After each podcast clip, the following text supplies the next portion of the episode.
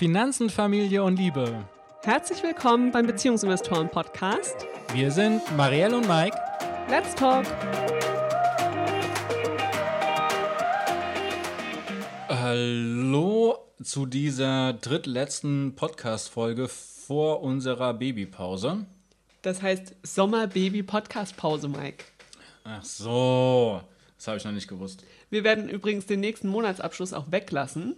Also hört heute ganz genau zu, denn ähm, der Juli-Abschluss wird quasi wegfallen und dann Anfang September starten wir wieder nach unserer Pause mit einem Juli-August zusammengefassten Monatsabschluss. Ja, dafür hat der Juni es jetzt noch voll in sich, denn wir haben natürlich den Monatsabschluss, wir haben Quartalsabschluss und wir haben Halbjahresabschluss.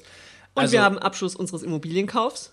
Genau, also es ist äh, einiges hier drin. Außerdem haben uns zwei Fragen erreicht, die wir auch gerne beantworten werden. Genau, wir haben nämlich vorab auf Instagram mal gefragt, was ihr zu unserem Monatsabschluss so wissen wollt. Wenn wir jetzt also diese beiden Fragen beantworten im Laufe der Folge, ja, wenn ihr merkt, ihr habt noch eigene Fragen, die ihr beim nächsten Mal beantwortet haben wollt, dann schickt uns auch gerne eine Nachricht und dann machen wir das beim nächsten Mal auch, gell? Weil es ist natürlich immer schöner, wenn wir genau wissen, was ihr hören möchtet.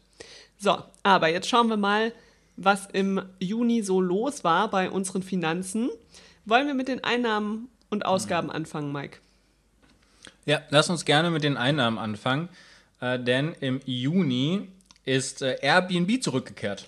Juhu, endlich. Wir hatten aber auch super viele Gäste. Ja. Es war, äh, die erste Junihälfte war noch ganz ruhig und dann ging es richtig los, weil dann wirklich irgendwie gefühlt täglich Buchungen reinkamen und wir waren richtig ausgebucht. Ja, das war echt schön, gell? Wieder die Gäste da zu haben. Unserem Babyinvestor hat es auch richtig Spaß gemacht.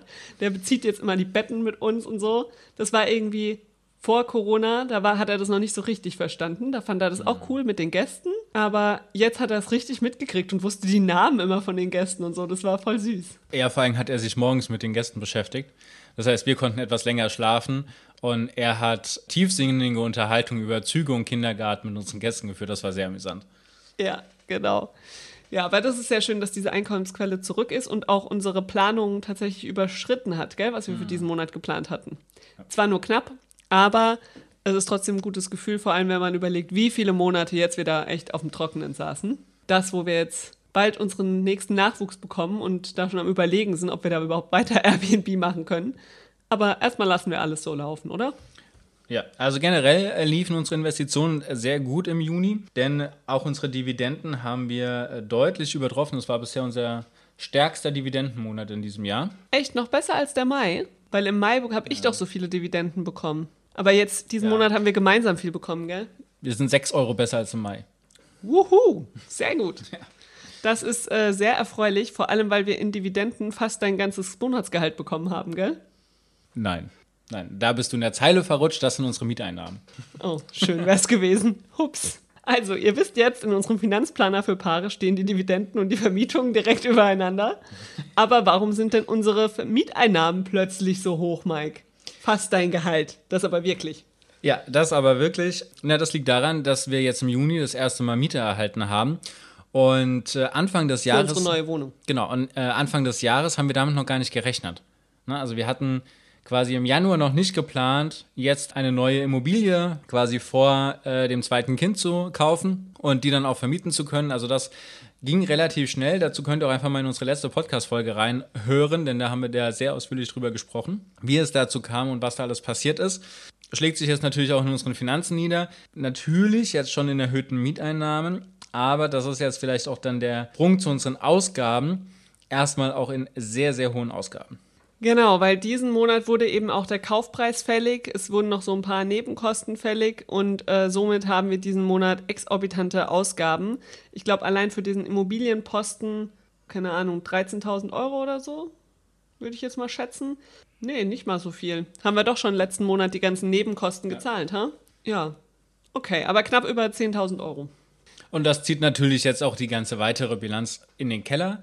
Aber das ist in Ordnung, weil das haben wir vorher ausgerechnet, ne, dass das passt, dass wir jetzt eine Erstinvestition tätigen und da Eigenkapital dazugeben. Aber das wird sich über die Mieteinnahmen und die Wertsteigerung der Wohnung dann über die Zeit rentieren. Und es ist auch so, dass wir von den Mieteinnahmen quasi jetzt direkt ab dem ersten Monat einen positiven Cashflow haben. Das heißt, der Kredit ist geringer, also Kredit und Steuern und so weiter, was wir zahlen müssen, ist in der Summe geringer als die Mieteinnahmen, die wir haben. Genau, der erste Kredit wurde auch noch gar nicht abgebucht. Die erste Rate. Genau. Aber das wird dann wahrscheinlich zeitnah kommen. Also von daher sind in diesem Monat unsere mehr oder weniger fixen passiven Einnahmen gestiegen, gleichzeitig aber natürlich auch unsere fixen Ausgaben. Ja? Wie stand es denn rund um unsere Fixausgaben grundsätzlich? Waren die im Rahmen in diesem Monat? Mike sucht in unserer Tabelle. Aber nee, ich bin einfach nochmal in eine andere Spalte oder in eine, ein anderes Tabellenblatt gegangen, weil wir haben einmal die Ausgabendetails, da ist ja alles sehr detailliert aufgeführt und wir haben die Ausgaben dann in der Zusammenfassung. Und da du jetzt gerade nach den Fixkosten oder nach den Fixausgaben gefragt hast, bin ich in diese Zusammenfassung gegangen. Da siehst du hier dieses Ergebnis. Dass wir sehr, sehr gut unsere Fixkosten geplant hatten in diesem Monat. Ja. Das ist doch sehr erfreulich. Ja, also man kann das hier auch mal sagen, wir haben in unserer Schätzung jetzt knapp 57 Euro daneben gelegen. Ne? Wir haben etwas mehr als 57 Euro mehr ausgegeben. Sehr schön, vor allem weil wir natürlich die Fixkosten für die neue Wohnung noch nicht eingeplant hatten. Da ist natürlich jetzt bisher erstmal nur das Hausgeld angefallen. Das ähm, hält sich noch im Rahmen. Und bei den variablen Kosten, da waren wir natürlich deutlich drüber. Aber wenn man jetzt mal den Kaufpreis für die Wohnung, einen Eigenanteil da abzieht, dann ist es auch ein, relativ okay, oder? Ja, dann passt's. Dann äh, sind wir da auch in dem Bereich um die 100 Euro. Ja, also was man auf jeden Fall sagen muss, im Juni sind unsere Freizeitausgaben wieder ein bisschen hochgegangen. Wir haben ein paar Mal Restaurants besucht tatsächlich. Einmal natürlich an unserem Hochzeitstag. Wir waren nämlich in diesem Jahr essen an unserem Hochzeitstag. Gefühlt das erste Mal dieses Jahr. Das war das erste ja, Mal, das war gell? das erste Mal. Ja, an unserem Hochzeitstag im Juni, unser vierter Hochzeitstag, waren wir essen. Dann war ich noch ein, zwei Mal frühstücken. Dadurch, dass ich jetzt schon im Mutterschutz bin, ist das halt auch echt schön jetzt gerade bei dem schönen Wetter. Somit sind die Ausgaben im Freizeitbereich wieder ein bisschen hoch, was aber auch einfach wahnsinnig schön ist. Ja, dann kommen wir mal hier zu unseren Finanzkennzahlen. Da ist natürlich alles rot diesen Monat, ne, weil wir setzen hier die Einnahmen und Ausgaben miteinander in Verbindung. Marielle untersucht das Mikrofon auf kryptische Art und Weise. Ich weiß nicht, was du suchst. Suchst du eine Ameise oder eine Taube oder? Alles gut, ich war mir nur gerade nicht sicher, ob überhaupt aufgenommen wird. Ach so, du suchst die Lampe. Die ist hier auf der Seite. Ja, die ist sonst immer näher bei mir und dann habe ich sie nicht gesehen und dann habe ich Angst gehabt. Okay. Ja, also ihr seht, manchmal gibt es auch sowas während einer Podcast-Folge. Zurück äh, zu unseren Finanzkennzahlen. Die sind jetzt natürlich tiefrot. Allen voran unsere Sparquote, die mit minus 90 Prozent, ich glaube, den höchsten Negativwert aufweist, den wir jemals hatten. Genau, aber das ist natürlich jetzt auch nicht repräsentativ, gell? Ich meine, das ist klar, wenn man so eine Investition in so eine Wohnung tätigt, dass man da an die Reserven geht und das nicht aus dem laufenden Einnahmen bezahlt. Ähm, das ist aber auch völlig in Ordnung. Viel spannender wird es da, glaube ich, dann im restlichen Verlauf des Jahres, wie es dann aussieht, wenn wir mal voll im Elterngeldbezug sind und so weiter. Also jetzt ist das alles noch nicht so.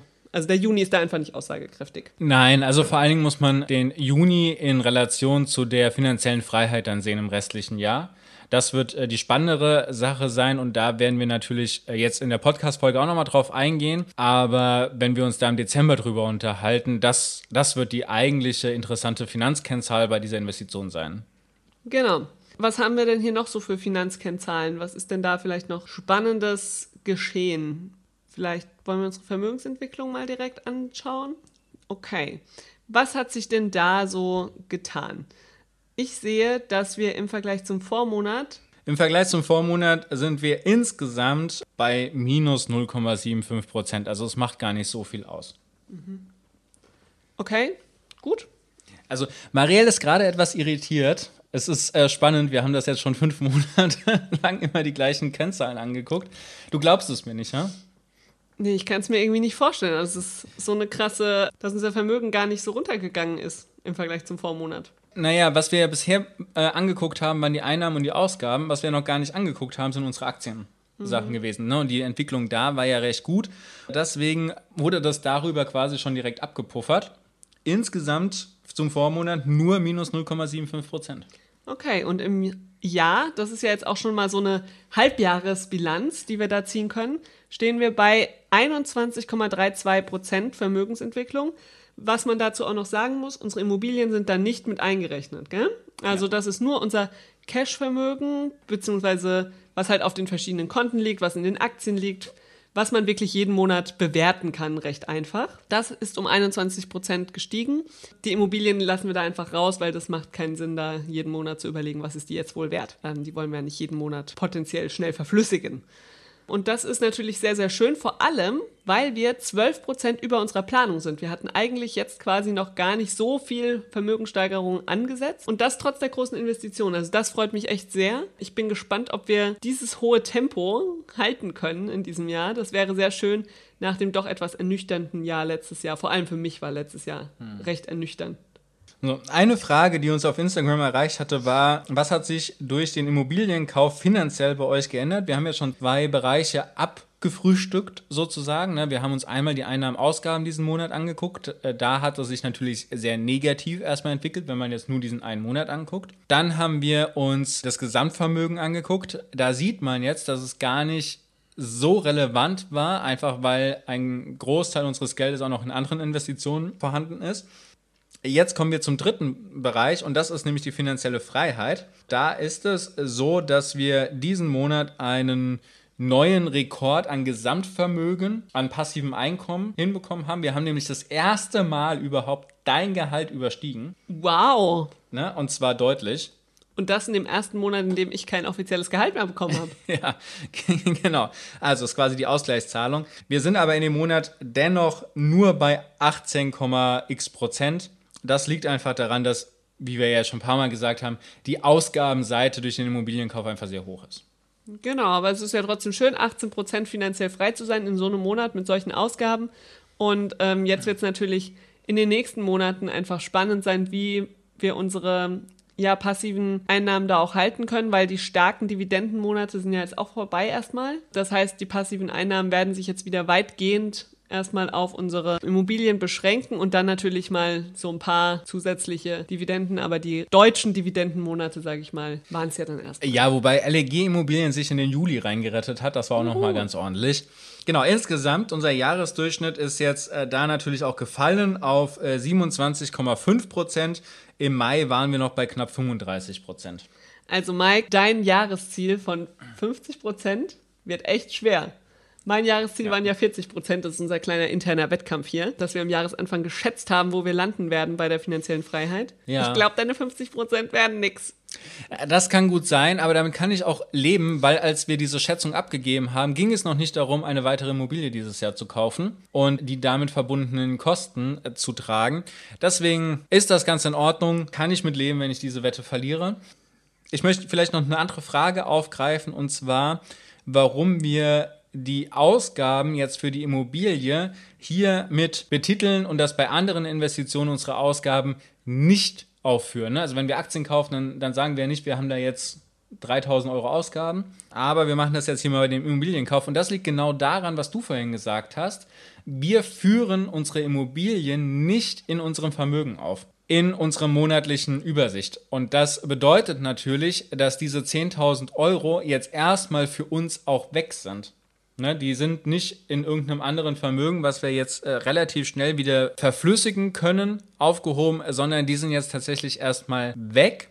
Das muss man nicht so machen. Wir machen es hauptsächlich einmal aus dem Grund, den du schon genannt hast, dass wir nicht jeden Monat die Immobilie neu bewerten wollen und aber auch herzugehen und zu sagen, naja, das Geld ist ja jetzt tatsächlich erstmal aus unserem Barvermögen in Anführungsstrichen weg. Wir kommen da so schnell nicht wieder dran. Und unsere Monatsübersicht, unsere Monatsplanung, die geht ja schon darum zu gucken, okay, wie sieht es denn aktuell aus und wie können wir das nächste Jahr planen, wie können wir das nächste Quartal planen.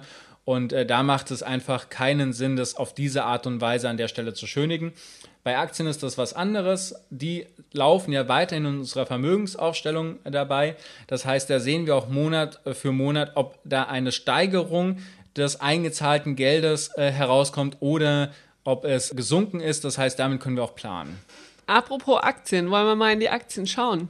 Ja, lass uns mal in die Aktien schauen, bevor wir dann hier nochmal zu dem Finanzplaner zurückkehren und uns das äh, Dashboard fürs Quartal angucken. Mhm, das machen wir. By the way, falls ihr auch Lust habt, das mit dem Finanzplaner so zu machen, den Link dazu findet ihr in den Show Notes. Dann könnt ihr euch das gerne mal anschauen. Da gibt es auch ein Video zu, wo wir das Ganze mal erklären, wie das aussieht. Oder ihr schreibt uns einfach, wenn ihr Fragen dazu habt. Aber für uns funktioniert das jetzt echt schon seit Jahren sehr gut und deshalb an dieser Ja. Stelle nochmal ein kleiner Werbeblock für den Finanzplaner für Paare. Den wir heute übrigens während unseres Flohmarkts auch verkauft haben. Ich habe noch Ach. gar nicht erzählt. Tatsächlich. Ja. Ja, wir waren heute beim Flohmarkt. Verkaufeinnahmen generieren für den Juli. Nun gut, schauen wir mal in die Aktien. So sieht's aus. Marielle, dann äh, fang doch mal direkt mit der ersten Kennzahl an. Was hast du dir denn hier rausgesucht? Naja, also zuerst mal habe ich mir ausgesucht, wie ist denn der Gesamtmonat so gelaufen. Und da waren wir im Juni bei 1,6 Prozent, dass unser Depot sich verbessert hat. Jetzt wäre, glaube ich, eine weitere Frage auf Instagram da, die hieß, wie sich denn unser Depot im Halbjahr entwickelt hat. Wollen wir die direkt beantworten, bevor wir dann mal schauen, was im Monat so grundsätzlich passiert ist bei den Aktien? Ja, es ist so ein bisschen unklar. Die Frage heißt, wie viel Prozent hat euer Aktiendepot an Wertsteigerung erfahren ohne Einzahlung? Für den Monat haben wir es jetzt gerade schon gehört. Also fürs Jahr müsstest du jetzt einmal umstellen. Dann nutzen wir den Portfolio Performance, um das Ganze rauszufinden. Und da haben wir hier äh, diese Kennzahl, Marielle, die kannst du einmal vorlesen. 11,85 Prozent. Genau, das ist die Depotsteigerung in diesem ersten Halbjahr. Und jetzt darfst du auch den internen Zinsfuß, der ist ja für manche dann doch interessanter, äh, nennen, auch für dieses Halbjahr. 24,87 Prozent. Genau, also ein deutlich besseres Jahr als äh, 2020 zu dieser Zeitpunkt. Da waren wir letztes Jahr gerade mit dem Wirecard-Skandal äh, doch ziemlich runtergebuttert. Aber sind das jetzt ohne unsere Einzahlungen oder mit? Nein, das ist jetzt ohne unsere Einzahlung. Okay. Na, das ist ja wirklich dann sehr erfreulich. Ja, finde ich auch. Kann so weitergehen dieses Jahr. So, lass uns doch mal in unsere Tops und Flops reingucken. Da müsstest du da einmal auf Wertpapiere gehen, genau, und dann auch hier einmal auswählen den letzten Monat, bitte. So. Auf dem drittletzten Platz ist aber Realty Trust mit 3,23% im Minus. Ja, das äh, passt tatsächlich. Die Aktie ist die ganze Zeit hochgegangen. Wir waren schon verwundert über die großen Steigerungen, die da drin waren. Und hat jetzt einfach mal einen kleinen Knick bekommen. Das macht aber nicht wirklich viel aus. Haben aber auch Dividende gezahlt diesen Monat. Ja, was 1,27% ausmacht. Also damit ist der Wertverlust äh, quasi noch ein bisschen geringer, weil die Dividende haben wir ja ausgezahlt bekommen. Okay. Auf dem zweitschlechtesten Platz liegt Red Electrica. Ich befürchte irgendwie, die sind schon wieder in den Flops. Ja, sie haben sich auch die ganze Zeit erholt gehabt, quasi bis äh, kurz vor Ende des Monats und haben dann auf der Zielgeraden in den Juli hinein dann doch äh, ganz ordentlich an äh, Wert verloren. Ja, also ich weiß noch, so im ersten Quartal waren sie, glaube ich, jeden Monat bei den Flops dabei. Jetzt haben sie sich im zweiten Quartal eigentlich wieder einigermaßen berappelt, um dann nochmal zu fallen. Ja. Und leider weiterhin Schlusslicht ist äh, Morphosis. Die sind momentan leider auf einer Talfahrt. Das wird eines der Unternehmen sein, die ich mir in der Elternzeit mal genauer angucke, was denn da jetzt konkret los ist. Wir haben da ja eine hohe Steigerung gehabt und haben nur noch den Gewinn drin. Aber da müssen wir trotzdem mal gucken, was wir mit dem Unternehmen machen, woran das jetzt genau liegt, dass sie tatsächlich seit einem Jahr sich stetig verschlechtert haben. Genau, nachdem sie die Corona-Krise eigentlich auch ganz gut verkraftet hatten, gell? Dann wieder ganz gut sich erholt hatten. Und seitdem geht es nur noch bergab. Das ist echt komisch. Ich habe da auch schon so einen, einen oder anderen Artikel gelesen. Da wird es einiges zu lesen geben für die Elternzeit-Lektüre. Ich denke auch. Dann lass uns mal den Blick auf die Top 3 werfen. Da ist auf dem dritten Platz tatsächlich unser MSCI World, den wir nutzen, um einen Teil unserer Immobilienrücklage zwischenzulagern. Da ist es nämlich so, dass wir gesagt haben, wir wollen einen Mindestbetrag für unsere Immobilien ähm, auf dem Tagesgeldkonto haben und das, was da oben drüber ist, das stecken wir in einen ETF und äh, das ist genau dieser ETF und der hat diesen Monat, das ist glaube ich das erste Mal, dass der unter den Top 3 landet. Bei Ja, der ist sonst natürlich sehr stabil, gell? weil wir Ja. natürlich da was ausgesucht haben. Wir haben dann MSCI World genommen und haben gesagt, das muss was sein, wo das Geld so sicher wie möglich ist, weil es ja eben die Immobilienrücklage ist. Genau. Der hat jetzt 4,43% hingelegt. Dann die deutsche Börse ist auf Platz 2, sehr erfreulich, mit knapp über 10%. Und ganz oben an der Spitze ist, obwohl sie Dividende ausgezahlt haben, Microsoft mit 12,5%. Also die haben jetzt tatsächlich nochmal eine richtige Rallye hingelegt im Juni. Hast du mitgekriegt, warum? Nee. Da muss doch irgendwas dahinter stecken, oder? Tatsächlich äh, versinke ich gerade in Arbeit auf Vorbereitung der Elternzeit, weil ich ja jetzt auch drei Jahre aussteige und ich bin gerade völlig raus, was Aktien und Börse angeht. Ich kriege nur so das allerlauteste Geschrei quasi mit. Ansonsten ist bei mir momentan zappenduster. Es liegt einfach, ich schlafe sozusagen. Ich bin im börslichen Tiefschlaf. Aber das ist ja auch in Ordnung. Also das ist ja gerade das, wir haben unsere Aktien ja nach einem bestimmten Prinzip ausgewählt und sind da irgendwie, ja, können da auch gut einfach mal ein paar Monate nicht so genau reingucken, gell? Dass da jetzt nicht irgendwie die Welt untergeht, unser ganzes Geld verloren geht oder so. Ich finde, das ist auch eine wichtige Message, die man mal rausgeben muss. Wenn ihr euch mit Einzelaktien beschäftigen wollt, natürlich ist es mehr Aufwand, als wenn ihr einfach nur in ETFs investiert. Aber es ist jetzt auch nicht so, dass man da jeden Tag reingucken muss. Also dieses jeden Tag ins Depot gucken ist im Zweifel eher schädlich. Und das machen wir auch nicht, wie ihr merkt. So, dann würde ich sagen, kehren wir doch nochmal zu unserem Finanzplaner zurück. Willst du vorher noch sagen, wovon wir alles Dividende bekommen haben? Ach Das so, waren so ja. viele. Ja. Na, Microsoft hatte ich schon erwähnt und aber Realty Trust hatte ich auch erwähnt.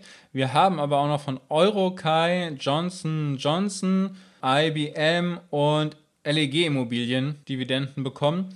Ah, das ist ganz interessant. Portfolio Performance hat die Ausschüttung der LEG Immobilien noch in den Juni mit reingenommen. Auf unserem Konto ist es tatsächlich erst im Juli angekommen. Damit werden wir die natürlich im nächsten Monat in unserem Monatsabschluss bei den Einnahmen erst verzeichnen können. Ja, aber der rechnet eben mit den Auszahlungsterminen.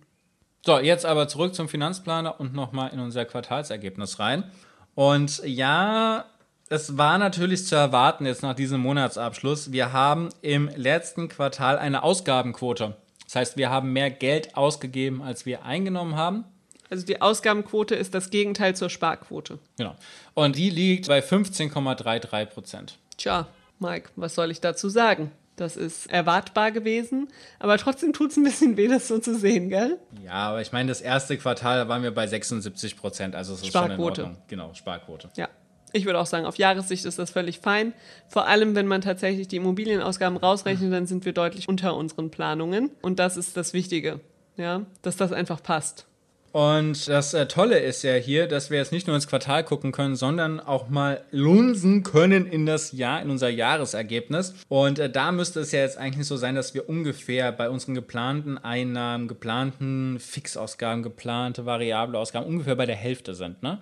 Während das bei den fixen Ausgaben tatsächlich ist, da sind wir fast bei 50 Prozent genau. Echt gut kalkuliert gewesen sind wir bei den variablen Ausgaben natürlich jetzt deutlich drüber durch den Immobilienkauf. Würde man das abziehen, wären wir da auch bei 50 Prozent. Also auch das war sehr gut geplant, obwohl es variable Ausgaben sind.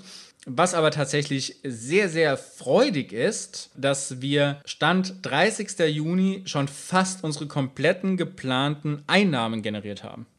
Ja, wie ist das denn passiert, Mike? Naja, es war einmal ein Vorerbe, was du erhalten hast, was da natürlich mit reingelaufen ist. Da könnt ihr noch meinen Monatsabschluss, ich glaube, vom Februar reinhören. Ja. Da haben wir das, glaube ich, erzählt, dass ich da einen größeren Betrag von meinen Großeltern bekommen habe, der natürlich zu Jahresanfang nicht so eingeplant war. Aber auch wenn man das abzieht, wären wir trotzdem ja schon über der Hälfte. Wir wären, ja genau, wir wären trotzdem deutlich über der Hälfte. Ja, das liegt daran, dass wir jetzt eigentlich äh, tatsächlich jeden Monat sehr konsequent mehr eingenommen haben, als wir gedacht haben. Das ist sehr schön. Ich bin sehr, sehr gespannt, Mike, wie sich das im zweiten Halbjahr fortsetzt. Weil im zweiten Halbjahr, ich habe wirklich Angst davor, muss ich sagen. Du nicht so, ich weiß. Nein. Aber ähm, ich schon, weil es wird sich einfach sehr, sehr viel jetzt verändern mit dem zweiten Baby-Investor, weil wir eben beide dann in Elternzeit sein werden. Das letzte Mal in der Elternzeit war das irgendwie anders, weil da hat einer von uns eigentlich immer gearbeitet und Gehalt kam rein. Und jetzt werden wir eben beide rausgehen. Und dann, ja, kommt viele, viele Monate wahrscheinlich nur noch mein Elterngeld rein. Jetzt haben wir das ja auch schon mal so ein bisschen geplant. Viele Monate wird das Elterngeld Plus bedeuten. Das heißt auch nur die Hälfte des Elterngeldbetrages, weil wir ja nebenher auch noch was verdienen möchten mit unserem Business. Ich habe da schon ein bisschen Angst vor. Ja, wir werden mal sehen, wie tatsächlich dann, wenn wir uns im September zurückmelden nach unserer Sommer-Baby-Podcast-Pause. ich habe es mir gemerkt, wie dann tatsächlich der Juli und der August äh, gelaufen sind, weil die werden schon einigermaßen repräsentativ sein. Natürlich kriegst du jetzt erst nochmal Mutterschaftsgeld, das heißt, du kriegst dein normales Gehalt weitergezahlt. Das wird das noch ein bisschen verfälschen, aber wir werden auf jeden Fall schon mal ein Gefühl dafür bekommen, was wir an passiven Einnahmen haben und was da natürlich jetzt unsere beider Gehaltsausfälle dann auch ausgleichen kann. Genau. Also der nächste Monatsabschluss wird auf jeden Fall spannend. Ja. Ja, was bleibt noch zu sagen? Du packst alles in die Shownotes, was wir hier besprochen haben. Ich hoffe, wir haben eure Fragen aus Instagram entsprechend beantwortet. Ansonsten, wenn ihr natürlich Fragen habt, dann äh, schickt sie uns. Und wir haben jetzt noch die letzten beiden Podcast-Folgen offen vor der Sommer-Baby-Podcast-Pause. Und äh, da könnt ihr noch äh, Themenvorschläge reingeben, über die wir hier im Podcast einmal sprechen sollen, bevor wir dann in unsere wohlverdiente Sommerbaby-Podcast-Pause gehen. Das ist voll der Zungenbrecher. Ja, also die Pause startet nach dem 19. Juli, wird bis zum 6. September gehen. Das heißt, die zwei Folgen stehen noch aus. Wir haben schon einige Vorschläge von euch bekommen und werden jetzt im Laufe der Woche wahrscheinlich auch die beiden Folgen aufnehmen, weil am Ende kommt das Baby noch früher und dann ah, stehen wir da ohne eine Folge. Ja, wenn ihr Wünsche habt, dann schickt sie am besten sofort an info at beziehungs-investoren.de. Oder einfach auf Instagram. Und jetzt wünschen wir euch eine wunderbare Woche und einen erfolgreichen Juli. bis bald.